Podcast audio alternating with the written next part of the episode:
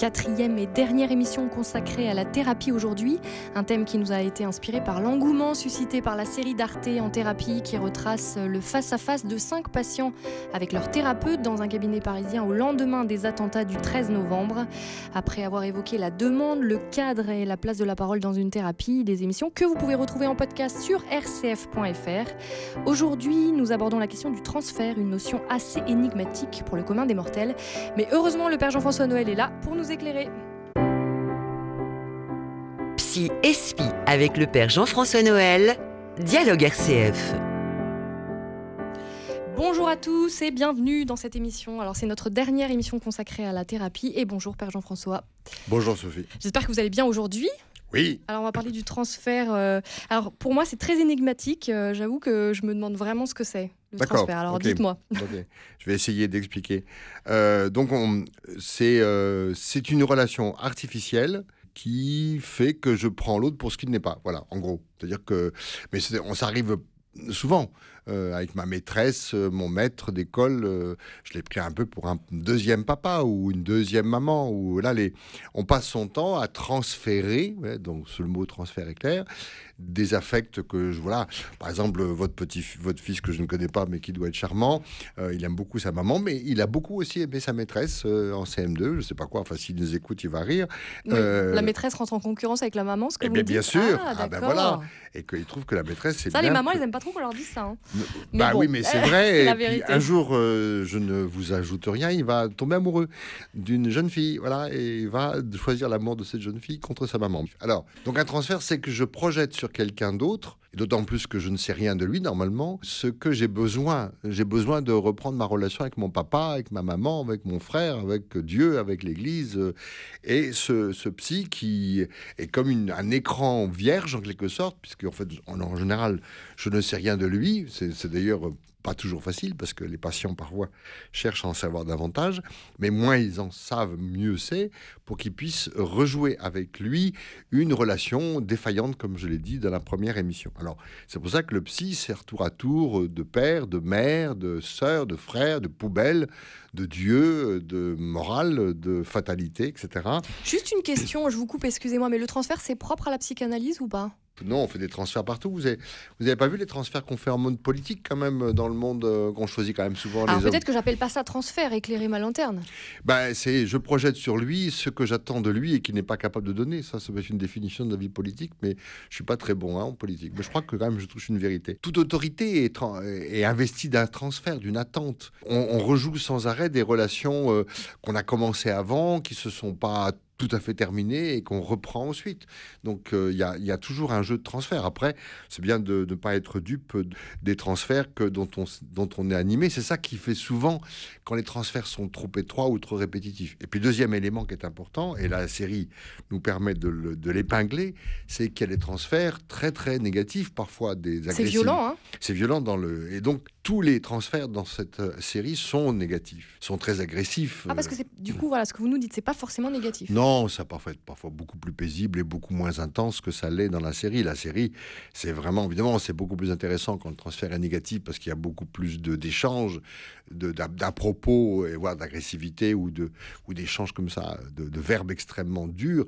Mais le transfert peut être plus positif et plus paisible. Je veux dire, rassurez-vous, euh, je ne suis pas sans arrêt attaqué euh, tout au long des séances comme l'est docteur Dayan. Et alors c'est systématique euh, euh, à chaque thérapie un transfert?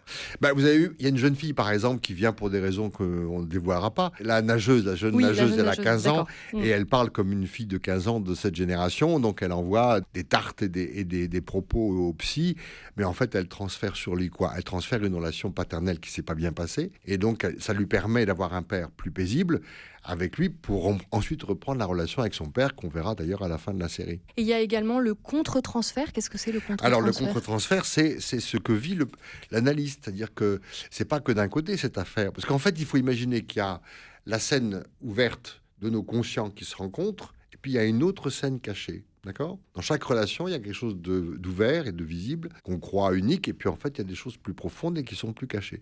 Et donc, le contre-transfert, c'est ce qu'éprouve le psychanalyste, parce que lui, il a quand même des éprouvés et des affects aussi. Et donc, ce qu'il éprouve pour le patient, euh, il doit pouvoir euh, se l'avouer et ne pas tomber dans le piège. S'il tombe amoureux de sa patiente, euh, si il découvre que l'autre ne lui plaît pas et que ses opinions politiques, comme ça m'est arrivé une fois, ne me conviennent pas, c'est pas pour autant que je veux dire aux patients d'aller. Vous continuez quand même du coup. bien sûr, mais, mais ce que j'éprouve de négatif à son égard, je le traite pour pas que ça se trahisse dans mon vocabulaire ou dans ma façon d'être. Si je fais une grimace parce qu'en fait j'arrive pas à réfréner mon ma répulsion parce que je partage pas ses opinions, je sais pas quoi, euh, ou etc. Comme ça m'est arrivé une fois, je suis là pour l'écouter. Si je vois raciste, il est raciste. Je veux dire, euh, ça, ça me ça me plaît pas. Mais enfin bon, je suis là pour écouter qui que ce soit. La personne toute demande et doit être honorée. Donc le contre-transfert me permet d'être clair par rapport à moi, de pas euh, trahir par mes propos que je suis pas tellement d'accord avec lui. C'est pas le lieu. Le lieu, c'est d'écouter la personne telle qu'elle est dans son mystère, qu'elle soit raciste ou qu'elle ne le soit pas, qu'elle soit une femme ou qu'elle soit un homme, qu'elle soit une, fille de 15 ans ou, une, ou un couple en, difficulté, comme on le voit dans la série. Et je dois surtout traiter à l'intérieur tous ces mouvements et toutes ces réactions que j'ai pour pas qu'elle, je, me lève en disant, écoutez, moi, il y en a le bol de vous écouter, vous disputer devant moi. Et comme j'ai mille fois eu envie de le faire dans, quand il reçoit le couple, parce que c'est une des thérapies les plus difficiles, à mon avis, à suivre dans la série, c'est un couple qui se déchire et qui se déchire et qui se déchire devant le psy pour avoir un, spectateur de, leur haine mutuelle. Dans la série, justement, le psy, il va pas toujours très bien. Il est quand même un peu contaminé hein, par ce qu'il voit. Donc, il voit lui-même euh, une psy. C'est qu'est-ce que vous en pensez de ça? Bah parce que euh, c'est pas un métier de tout repos. Parce que contrairement à ce que pensent les gens, rester assis dans un fauteuil où euh, c'est bien tranquille par rapport à ce qui se passe dans le monde, mais on est aux prises avec les, les, les pulsions les plus les plus archaïques, les plus violentes, les plus intenses et que je vous promets que ça secoue d'accompagner quelqu'un que c'est pas de tout repos. Les gens croient qu'on fait la sieste derrière le divan en attendant que ça se passe et que l'heure tourne. Pas du tout. On est extrêmement partie prenante. Et moi, j'aime ça. J'aime parce que je, me sens au cœur de l'humanité avec toutes ces dérives, ces, ces, promesses, ces inquiétudes. Et je me sens vraiment un compagnon de, de, ces gens-là. C'est pour ça que, même si effectivement, ce n'est pas un endroit où je vais confesser le nom de Jésus-Christ comme je le suis en tant que prêtre, je suis quelqu'un qui visite le cœur de l'homme et qui l'accompagne. Donc, je me sens tout à fait prêtre dans ce cœur-là, même si c'est pas un lieu d'évangélisation, mais c'est un lieu d'accompagnement de cœur blessé. Mais comment euh, vous parvenez à ne pas être contaminé par euh, ce que vous pouvez entendre bah, Parfois je le suis, parfois je le suis. Mm. Parce que ce que vivent les gens, vous savez, au fond, le drame, il est, il est, il est un peu partout pareil, évidemment. J'ai pas, moi, je suis pas rentré avec une Kalachnikov euh, dans un, au Bataclan ou avec mon groupe de GGN, mais enfin, bon, il m'est arrivé d'autres événements. C'est incroyable la solidarité que nous éprouvons dans le cœur humain, c'est que nous traversons tous des drames, plus ou moins d'ailleurs, vous savez, le drame n'est pas proportionnel au tragique, pour le dire autrement. Il y a des gens qui vivent très bien des choses énormes, et puis d'autres qui perdent leurs clés ou perdent leur chat et qui sombrent voilà, dans une névrose euh, difficile. On ne sait pas. La fragilité, elle est, cachée. Mais par contre, tout homme a besoin euh, d'avoir été, d'avoir été accueilli à un endroit. D'avoir été accueilli à un endroit patiemment, sans jugement, et euh, voilà, et on fait ce qu'on peut. Moi, je suis donc extrêmement secoué. C'est un, un métier extrêmement éprouvant. Est-ce que la thérapie peut être, euh, peut ouvrir un chemin de, de conversion, vous qui êtes prêtre?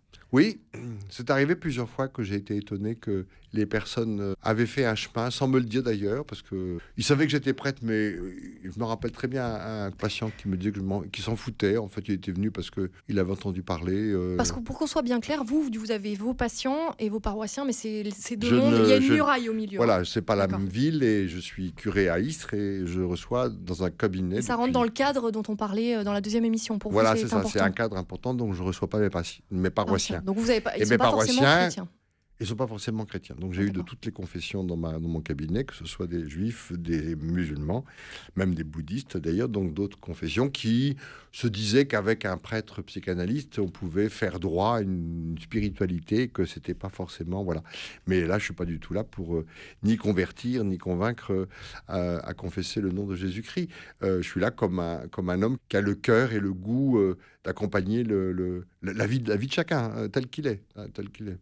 moi, l'image que j'ai en tête aujourd'hui, là, c'est celle de, de, de Pape François qui s'assoit devant le, l'ayatollah al-Sistani, qui vient comme un homme de paix. Moi, je trouve ça magnifique que, aussi le chrétien soit quelqu'un qui vienne paisiblement visiter un autre de confession tellement différente et d'opinions tellement différentes dans ce pays magnifique. Et je trouve que là, il est vraiment, il est au cœur de, de la mission que nous avons comme chrétiens.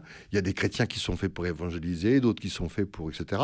Et moi, je pense que ma vocation, elle est d'être auprès du, blessé et du brisé que j'ai été moi-même, hein, parce qu'en en fait, si on analyse, c'est qu'on a d'abord été analysé, donc on n'oublie jamais qu'on est passé par une propre une lecture de sa propre blessure. C'est obligé, euh, quand on veut être analyste, d'être analysé? C'est obligé, ça n'a aucun sens si on si n'est pas passé nous-mêmes par une analyse. Sinon, euh, voilà, sinon on serait médecin, ou je, je dis rien contre les médecins, ou psychothérapeute. On ferait des interprétations, on, irait, on essaierait de, de gens de trouver des méthodes pour qu'ils aillent mieux.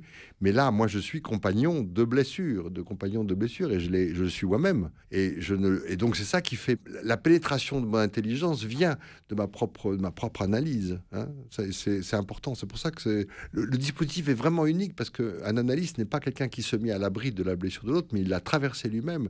Il faut avoir traversé sa propre angoisse pour savoir quel coût et quelle difficulté on a de pour un patient qui, vient nous voir de traverser lui-même son angoisse. Et au cœur des, problèmes euh, psychologiques que peuvent avoir les gens, vous, vous pouvez voir aussi des problématiques spirituelles? Est-ce que ça s'implique un petit peu? Bien sûr, parfois il y a mm. effectivement des problématiques qui sont trop, comment dire, sécularisées et qu'il leur manque. Euh, parce que on va aider les gens à aller mieux. On va surtout leur donner la liberté de rechoisir. C'est ça en fait l'analyse. C'est pas, c'est pas, il n'y a pas un médicament miracle qui fait que ils vont euh, youpi euh, dehors, etc. Tout va bien. Le monde euh, dehors, n'a pas changé. Il a, il a son propre chaos et sa propre destinée et fatalité. Ce qui fait que on délie la personne des liens qui l'empêchent péché de savoir choisir. et parfois, euh, c'est des choix qui peuvent être compliqués. Je sais pas, moi, pour un couple de se séparer ou pour une religieuse ou une religieuse de quitter la vie monastique, etc. Même si j'ai pas d'a priori et de, jugement, parce que je n'en ai pas à donner, j'accompagne au plus près pour que le choix qu'il va faire est un choix qui est conforme à son désir. Alors j'ai une dernière question. Euh, est-ce que euh, selon vous, il faut développer davantage la psychanalyse dans notre société ou euh, une société où il semblerait que le développement personnel, le bien-être, le coaching ait pris un peu le pas sur la thérapie? Qu'est-ce que vous en pensez? C'est en ça que nous, les psychanalystes, sommes assez opposés, et d'ailleurs on nous le fait un peu sentir, au coaching de bien-être. Parce que je ne suis pas sûr que ce soit pas toujours un cataplasme. Bon, je, dis ça avec... il faut mettre de nombreuses nuances derrière mon propos. Mais nous ne sommes pas, nous, du côté du bien-être. Nous sommes du côté de la vérité. C'est pour ça que je différencie le bien et le vrai. Nous sommes du côté de la catégorie du, vrai et non pas du bien. Alors, le, bien peut advenir au moment de la vérité, mais nous ne sommes pas des gens qui vont apporter du bien-être. Nous sommes du côté des gens qui vont redonner à l'humanité sa capacité d'être ce qu'elle est, de choisir. Et c'est pour ça que nous sommes assez contestés. Mais c'est normal, parce que après, c'était plus facile de proposer des psychologie ou des psychothérapies de bien-être, parfois c'est nécessaire, hein. on se complète. Mais nous ne sommes pas de ce côté-là. D'ailleurs, nous ne sommes pas du côté du médical. Nous sommes, nous situons à part. Euh, d'ailleurs, notre profession est vraiment séparée. Mais euh, moi, je suis euh, psychanalyste et psychologue, donc je sais aussi que parfois une thérapie plus rapide ou de bien-être est nécessaire.